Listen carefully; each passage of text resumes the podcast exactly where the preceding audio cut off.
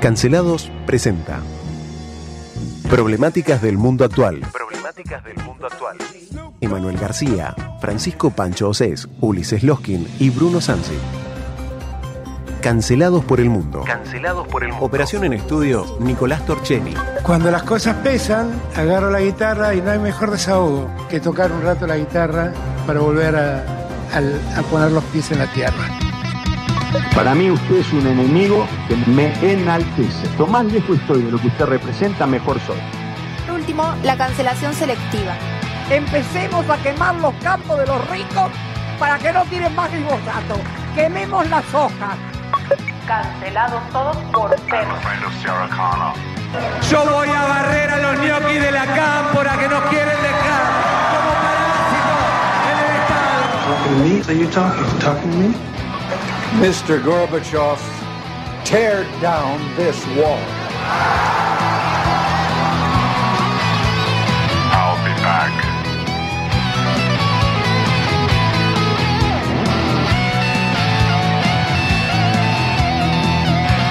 Muy buenas tardes, martes 20 de septiembre de 2022, últimas horas del invierno de este año 2022 que parece ser que no se quiere ir y está fresco recibiendo a la primavera con un poco de lluvia acá en la ciudad de Trelew. Quien les habla Ulises Loskin, me acompaña el malvado profesor Bruno Sansi y Emanuel García manejando la consola y musicalizando estos minutos Nicolás Torchelli. ¿Cómo está, doctor? Pero muy bien, ¿y usted, Emma? ¿Cómo Bien, está? bien, Bien, muy bien, muy bien. ¿Cómo estamos? Muy bien, un día bastante frío hoy. Tempranito estaba helado. Sí, pero agradable. Para mí, la verdad Yo que... igual compro siempre el invierno, como el Sí, señor, como encanta, el doctor aquel lado. Una de las estaciones preferidas. Pero bueno, Sí, hay que. Ya se va. Hablando de eso, ¿qué lo que hay en el mundo, doctor? ¿Cómo anduvo su sismógrafo en el celular? Eh, no sé, pero yo me caí. No fue por el sismógrafo. Sí. Yo me caí, me pegué un porrazo Sí, como poco. Gracias a la lluvia, estoy todo roto. eh, pero. eh, no, estuvo complicado. Complicado el mundo. Hay muchas noticias. Estuvo complicado, sí, hubo tifones. Eh, ayer decía yo... En en- República Dominicana, azotada por un tifón, hay un muerto hasta ahora declarado, no se sabe más. Eh, sí, eh, también había pasado por Puerto Rico, había hecho desastres, tifón en Japón, terremoto en Taiwán, eh, así que terremoto en México otra vez, 19 de septiembre, eh, por tercera vez en la historia México tiembla y muere gente un 19 de septiembre. Eh, sí, porque Sí. fue el del 85, el de 2017 me parece, habíamos dicho ayer, y el terremoto de ayer. Sí. Así que con varias réplicas. Así que el mundo está movidito, literalmente. También se mueve ahí en la frontera, en la frontera de Ucrania y Rusia. Se está poniendo bravo a la historia. Parece ser que las tropas eh, rusas vienen retrocediendo al avance y la ofensiva ucraniana. No sé si sería correcto decir avance y ofensiva, sino más bien recuperación de territorio. Sí, Depende Re- quién, de quién, de dónde, de dónde estés parado para ver la noticia. Sí, si sos pro- prorruso es la invasión fascista Bueno, mi- ucraniana. mis antepasados, a- me debo a mis antepasados, así que debo eh, estar del lado de, de Ucrania. ¿De qué región de Ucrania? Eran de Odessa, son, tengo primos ahí en Odessa todavía. ¿Tenés no sé primos en Odessa? Sí, sí, sí. ¿Y están vivos? Ah, La última vez que me mandó un mensaje con ellos, a- cuando- en marzo, sí estaban ahí. Pero después, Bueno, estate en contacto porque por ahí si les Nunca más pasa algo puedes heredar sus computadoras. el AK-47. claro.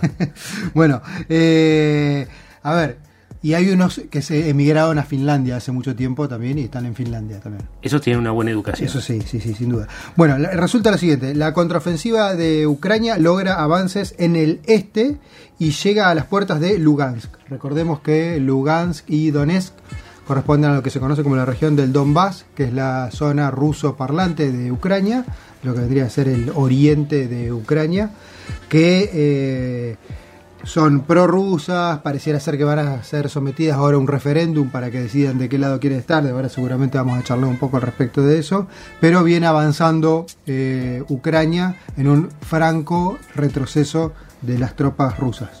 Sí, cerca de 8.000 kilómetros cuadrados de la, de la región de Kharkov, lo que vendría a ser Kharkov.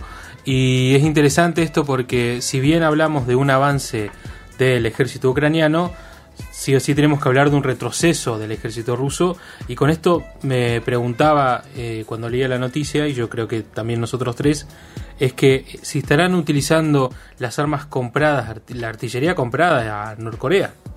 Eh, los rusos, mira, eh, probablemente sí, igual entre la compra de un material bélico y su llegada siempre pasa un tiempo prudencial, ¿no? No es automático, no es como vas al negocio y compras, sino que después hay que mandarla, transportarla, recibirla, y lo que los rusos no están teniendo en este momento, por lo menos eh, bien asentada, es la logística de distribución. O sea, están con problemas de logística, lo vamos a hablar este jueves con eh, Horacio Yaquinta, que es especialista en defensa estratégica, pero tal parece ser, eh, por lo menos por las imágenes y las fotos que vimos, hay un gran número de municiones, inclusive rusas originalmente, que cayeron en manos de los ucranianos. Por lo menos eso muestra la documentación a la que tenemos acceso y entonces es una doble forma de perderlas. Una es gastarlas y la otra es que el enemigo la saque. Obviamente el Ministerio de Propaganda ucraniano es muy pero muy hábil en la guerra comunicacional y decía que se las iban a devolver. Sí, bueno, en, en este ida y vuelta donde retrocede Rusia y avanza Ucrania, eh, van misilazos de un lado para el otro y uno de estos misiles cayó cerca de la planta nuclear de Zaporilla, si no me equivoco, y nada, recrudecen los temores de las eh, fugas radioactivas. Esto pasó el domingo a la noche. Sí, eh, bueno, eh, la misión internacional fue a Zaporilla y los rusos están acusando a la misión de en realidad ser agentes ucranianos encubiertos para ver las posiciones, ¿no? Y cuénteme de Erdogan, doctor. Bueno, Erdogan, eh, en realidad el nombre completo es, vamos a ver cómo ando yo con mi turco, eh, Recep Tayyip Erdogan, Recep Tayyip, bueno, está, Recep Tayyip Erdogan. Eh, bueno, el presidente de Turquía, que es un gran aliado, incluso él denomina como amigo a Putin. Parece ser que ahora no se sabe bien, o como que estuviera jugando a dos puntas, porque salió a tirar un mensaje bastante complicado y dijo que pareciera ser que Putin tiene intenciones de sentarse a negociar para finalizar la guerra y dijo que sería conveniente que ante cualquiera de estas circunstancias Rusia devuelva los territorios ocupados, lo que incluiría la, eh, la península de Crimea ocupada por Rusia desde 2014. Un mensaje Rarísimo. bastante complicado lo que sale a decir Erdogan, considerando que, según él mismo, está hablando de su amigo. Bueno, si es un amigo así, lo mandó Bueno, pero digo que lo defendió porque le preguntaron los periodistas a Erdogan acerca de la violación de los derechos humanos, sobre todo eh, ahora que no solamente lo de Bucha, sino también lo de Irzum la semana pasada, y dijo él que, bueno, violaciones probablemente haya en los dos lados, que es la ONU en todo caso que tiene que ponerse a juzgar, que él no lo haría. Y le preguntaron también los periodistas si eh, había sido un error de Putin el avance, la invasión Ucrania, y dijo que ningún líder de Estado que se precie de serlo, evidentemente él se precia de serlo, puede criticar a un colega después de que hayan pasado las cosas. Es como decirle, che, no me animo a decirle a Hitler que estuvo mal la invasión a Polonia, ¿no? Claro, y eh, dice Erdogan, dice que se reunió con Putin hace unos días atrás en Uzbekistán y estuvieron charlando de estas cuestiones y dice que específicamente muestra que está dispuesto a terminar con esto lo antes posible. eh, porque lo pareciera ser que Putin le dijo que las cosas ahora están yendo en una dirección bastante problemática. ¿Y cuál es el interés de Erdogan en todo esto? Porque viene mediando desde larga data. Bueno, él responde a dos amos. Sí, por un lado eso, y pero él también hace mención a eh, los antepasados y a la historia en común que habría con la gente de la península de Crimea, la historia del pueblo tártaro, bien entre los turcos, y no recordemos que, o sea, Crimea estaría hacia el norte de lo que sería el Mar Negro y Turquía hacia el sur, ¿no? Sí, en ese caso también con Ucrania. Con Ucrania. Entonces es como que ahí le dice, bueno, todo bien, pero devuelvan eh, territorio a quien realmente le corresponde, que vendría a ser el pueblo tártaro ucraniano. ¿no? Interesante, porque se acordó de los amigos tártaros que están en Crimea y se olvidó eh, de los que están a los tiros ahí en Armenia, ¿no? Sí, de hecho de Armenia muchos de los turcos no hablan, no dicen No. nada. Tienen una deuda pendiente. Todos los derechos humanos, creo que si uno pregunta a cualquiera, ¿no? Incluso a personas medianamente instruidas, eh, ¿qué sabe respecto del genocidio armenio? Alguno, qué sé yo, o sea, alguno puede llegar a decir, y a otros a Armenia le sonará solamente alguna a Caradagian o alguna calle de Palermo, ¿no? O a. Calpaquián, el de las alfombras.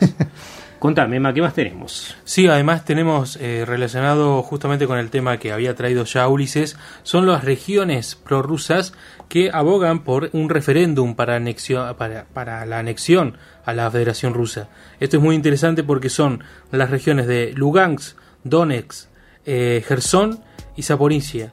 Exactamente, con la Son diferencia que Gerson no es prorrusa.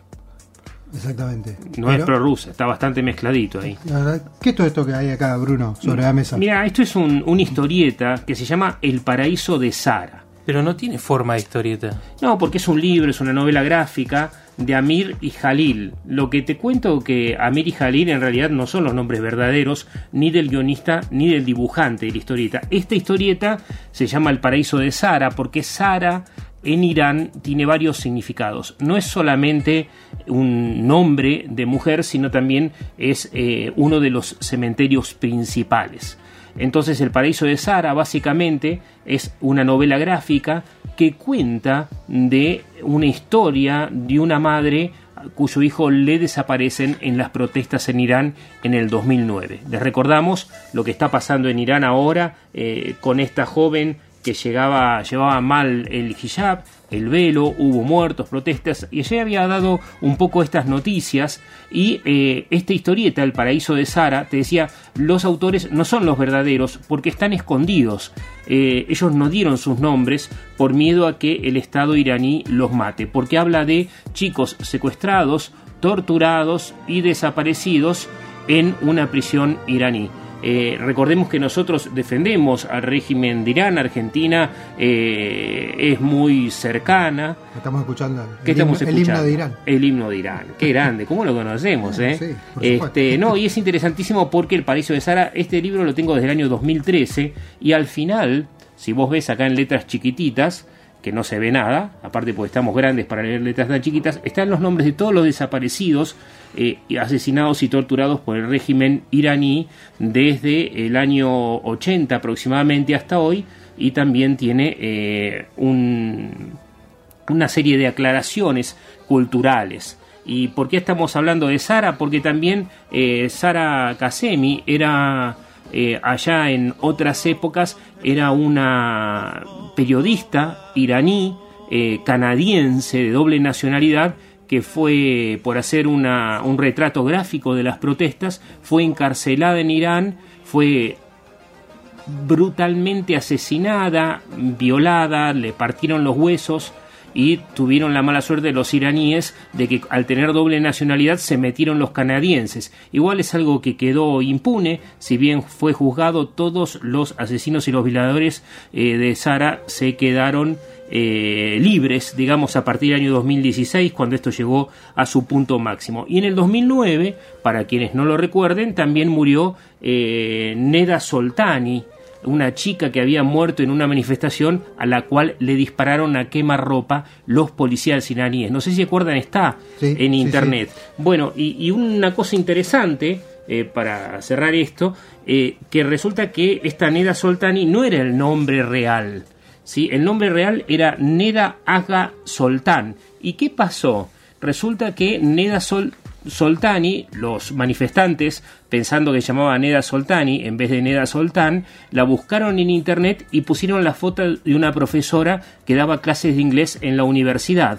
Entonces, ¿sabés qué pasó? La profesora, claro, le empezaron a levantaron su foto de Facebook, porque recién empezaban las redes sociales ahí en Irán, y eh, se dio cuenta que era la foto de ella en vez de la estudiante la que estaban mostrando. Entonces los iraníes la buscaron rápido desde el Estado y eh, le dijeron que salga a aclarar que no existió ningún asesinato. Y ella dijo, bueno, pero sí asesinaron a alguien, pero no a mí. Ah, no, pero usted tiene que salir a decir que no existió ningún asesinato, le dijo la policía de la moral. Y como ella se negó a colaborar, eh, la, la condenaron, la persiguieron, terminó escapada y refugiada en un campo alemán y nunca más pudo ejercer su profesión, solamente por el error de tener un apellido similar. Similar, Sí. exactamente. Entonces, estas son en realidad antecedentes de esto que está pasando, donde meten presa a una joven de 22 años por usar mal el velo, el velo corrido,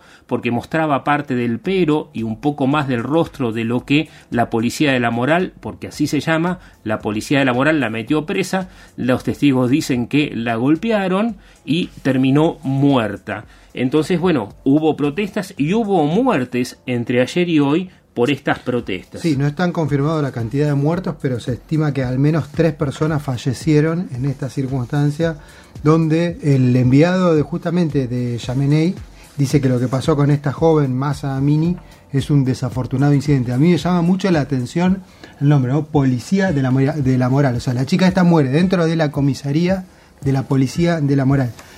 Y frente al análisis de esta nota que vos hacés, Bruno, no me viene otra cosa que recordar al muy queridísimo y gran Sarmiento, que solía decir algo como lo siguiente, decía, la civilización de un pueblo se mide por cómo se trata a la mujer y el lugar que se le da a la sociedad y el trato hacia los animales. Mirá vos qué interesante. Mira, tengo para mostrarte, para que leas nomás no era el que ponía a las mujeres y a los animales igual, pero no. él decía, la La civilización mujer- de un pueblo y- se trata por el lugar que se le da a la mujer y el trato que se da a los animales.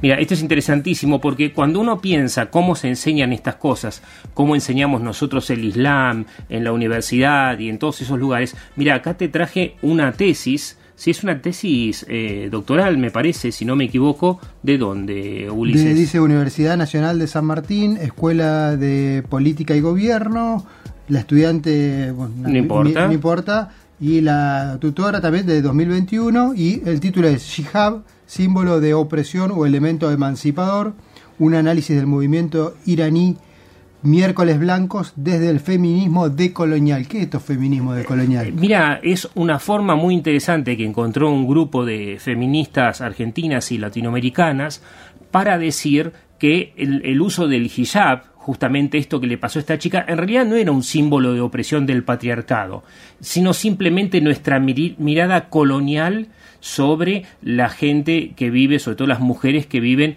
en ese mundo árabe. Yo te traje nomás las conclusiones de la tesis después para que las leas, pues está re interesante. Resulta que para las feministas estas, estas, digo, no todas, Que son de la Universidad de San Martín. eh, sí y no, y de otras, de la mía también tenés, eh, acá tenemos para tirar manteca al techo, este, porque resulta que usar eh, el hijab parece ser que no es símbolo de represión. Y mira lo que te cuenta la historia. Una chica, por no usarla, la matan. O sea, es impresionante el nivel de... La ambivalencia, ¿no? No, una, la una doble vara se mide para... Mira, yo, yo lo llamo directamente mamarracho mental.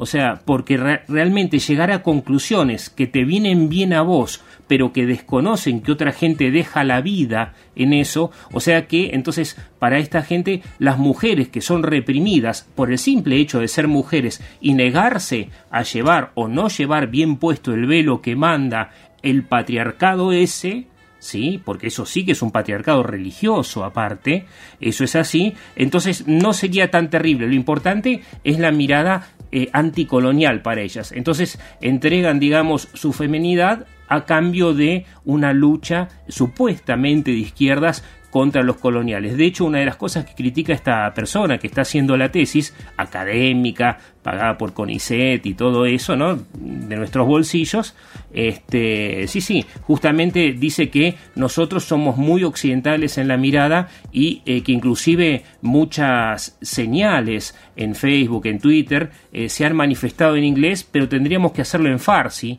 que es el idioma persa, para estar a la altura y para empezar a entenderlas. Así que mira vos, mientras tanto las chicas piensan más como uno, diciendo, me están oprimiendo, me obligan a usar este pañuelo, me voy a protestar y te revientan a tiros o te violan o te matan como cuentan estas cosas. Así que parece ser que eh, esta mirada decolonial no funciona tan bien. O sea, esto de la academia a veces es ciencia, sí, porque tiene método científico, pero es ficción a veces porque no representa la realidad. Entonces yo le llamaría ciencia ficción. No, además hay que ver qué, qué dice la familia de la víctima en este entonces, si fue el producto de, este, de este, de cierta forma, sistema patriarcal que lo obliga a la mujer vestirse de tal manera, un código de vestimenta completamente rígido y una y no puede mostrar el cabello como uno de los Sí, requisitos. y aparte impuesto o por si la fue religión. algo desde afuera de Occidente, una mirada de los propios occidentales. Pero bueno,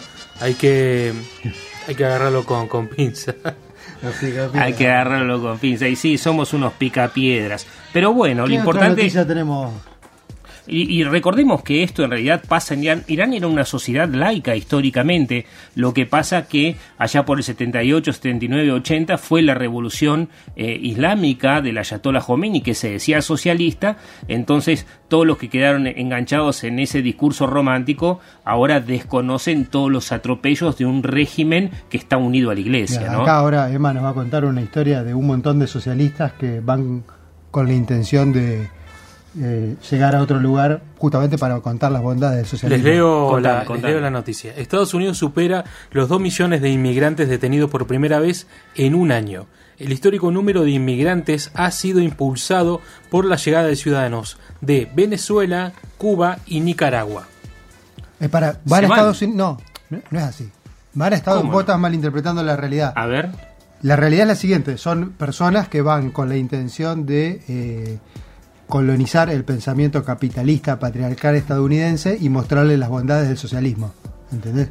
¿Sabés qué? Reíte, pero Estados Unidos está cada vez más colonializado por los latinos. Y sí, por supuesto Porque que sí. Es toda la, la segunda parte lengua sur- más hablada. Por Sí. lo menos el sur, ¿no? Eh, No, pero no solamente eso, vos te vas a Nueva York y no necesitas hablar español, eh, eh, inglés, eh. Eh, Prácticamente en todas las tiendas, inclusive en las tiendas de ropa fina y todo eso, hay empleados españoles. Sí. Este, una cosa impresionante, estamos colonizándolos, los vamos a someter a nuestra estrechez mental, vamos a ver si le ganamos al imperio. Sí, eh, eso ya lo habíamos charlado la vez pasada, que eran más de 500 inmigrantes por día, ¿no? Que se iban, eh, que es un montón. Pero bueno, tengo una noticia que viene de Marte. ¿Cómo de De Marte? Sí, Una, señor. pero no es del mundo Muy actual. interesante. ¿eh? Yo di una Sí, de la sí, sí. China ayer de la Luna y vos me Pero es de otro Marte. planeta. Es de Ulises, otro no- planeta, una noticia de no otro encuadra. planeta. Esta era de la China Suárez. con esto que va a dar, para- esto va a dar que hablar. El rover, que es el robotito ese que anda dando vuelta por Marte, que incluso tiene un dron. El Perseverance. Exacto, el Perseverance. eh, ahí está. Anda paseando por lo que vendría a ser un delta Está trabajando. Está trabajando, ah, bueno, anda paseando. Va, va paseando por donde un delta donde aparentemente hace cientos de miles de millones de años corrió agua. ¿Y qué se encontró? El rover encontró unas piedras que ahora va a someter a determinado análisis porque los primeros indicios pareciera ser que podrían contener restos de materia orgánica. Cuando hablamos de restos de materia orgánica, estamos hablando de compuestos derivados a base del carbón, Vida. que para nosotros los terráqueos es el único tipo de vida que conocemos, o sea, la vida a base del carbono, ¿sí? Así que sería un hallazgo sumamente interesante que podría llegar a eh, demostrar esta hipótesis de que en algún momento en Marte existió vida, al menos microbiana. No es poca cosa. Un análisis como este, es una publicación de la revista Nature del 16 de septiembre, o sea, es nuevito. Nuevito, nuevito. Interesantísimo. Sí, sí, sí, sí. Eh, lo interesante es cómo muestran las fotos. Yo les si tienen acceso, como me gusta decir a mí, a un terminal informático, busquen eh, revista Nature y van a ver las Nature fotos. se escribe. Van a, claro, van a- Nature. sí, como la de cosméticos, pero con E. Sí. Eh, pero, y se ve el delta justamente, y se ve cómo venía el, el circuito del agua y dónde está ahora el rover analizando estas pequeñas piedras. ¿Esto superaría eh, haber encontrado agua en Marte por completo? Sí. Es un paso, Sí. sí, sería la demostración de que eh, existe la vida o ha existido vida en otro planeta, sí, al menos vida micro- microbiana, que no es vida inteligente. Del hecho, el, el telescopio James Webb, que anda dando vueltas por ahí, recorriendo el sistema solar, ya eh, ratificó la existencia de planetas con grandes superficies oceánicas. O sea que el agua, uno lo piensa por el tema de H2O, hidrógeno 2, quiere decir que hay oxígeno. Esto aparte de oxígeno, tal vez significaría vida. ¿no? También conté ayer que los chinos habían descubierto un, el sexto elemento lunar, eh, riquísimo en helio 3, Ulises. Sí, sí, sí. No escuché todo el programa, pero lo, esa parte la alcancé a escuchar. Fue un programa pésimo, pero esa noticia es re interesante. esa es una buena noticia. Este, así que bueno, ¿qué más tenemos? Háblame de Venezuela. De Pasemos a otro tema.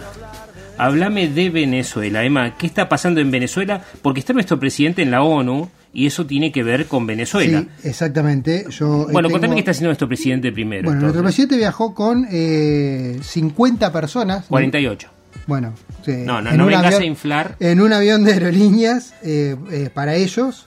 eh, no, no, a pasear fue. o sea, ¿a, a dónde te vas con cualquier un viaje de estudio? 48 personas. Se llevó a Fabiola y a la peluquera. Es una cosa muy importante, Ulises. Eh, la verdad, yo no puedo.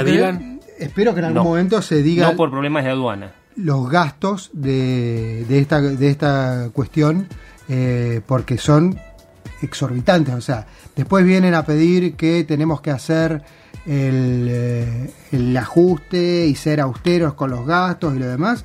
Y el tipo se va de viaje a, a- a Estados Unidos con 48 personas en un avión de aerolíneas. Pero esos no son los gastos que ellos quieren ajustar. Quieren ajustar en educación, quieren ajustar en salud y ese tipo de cosas. ¿Por qué te pensás que no van a tener derecho a viajar, irse de compras a Nueva York? Ulises, aparte, es 500, la reunión dol- de la ONU. 500 dólares de viático a cada uno de los que acompañó.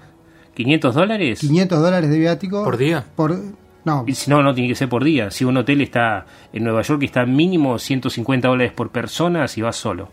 Así que- Más barato que eso no hay. A menos que te quedes en el YMCA como yo. Acá estoy abriendo el, lo que me decías de Venezuela. Bueno, es, esto es un, eh, un documento del Consejo de Derechos Humanos. Esto salió hoy. Le Hoy, avisamos a la gente que este documento que nos va a decir Ulises de qué se trata, ya se lo dejamos a Nicolás Torchelli por si alguien lo quiere pedir.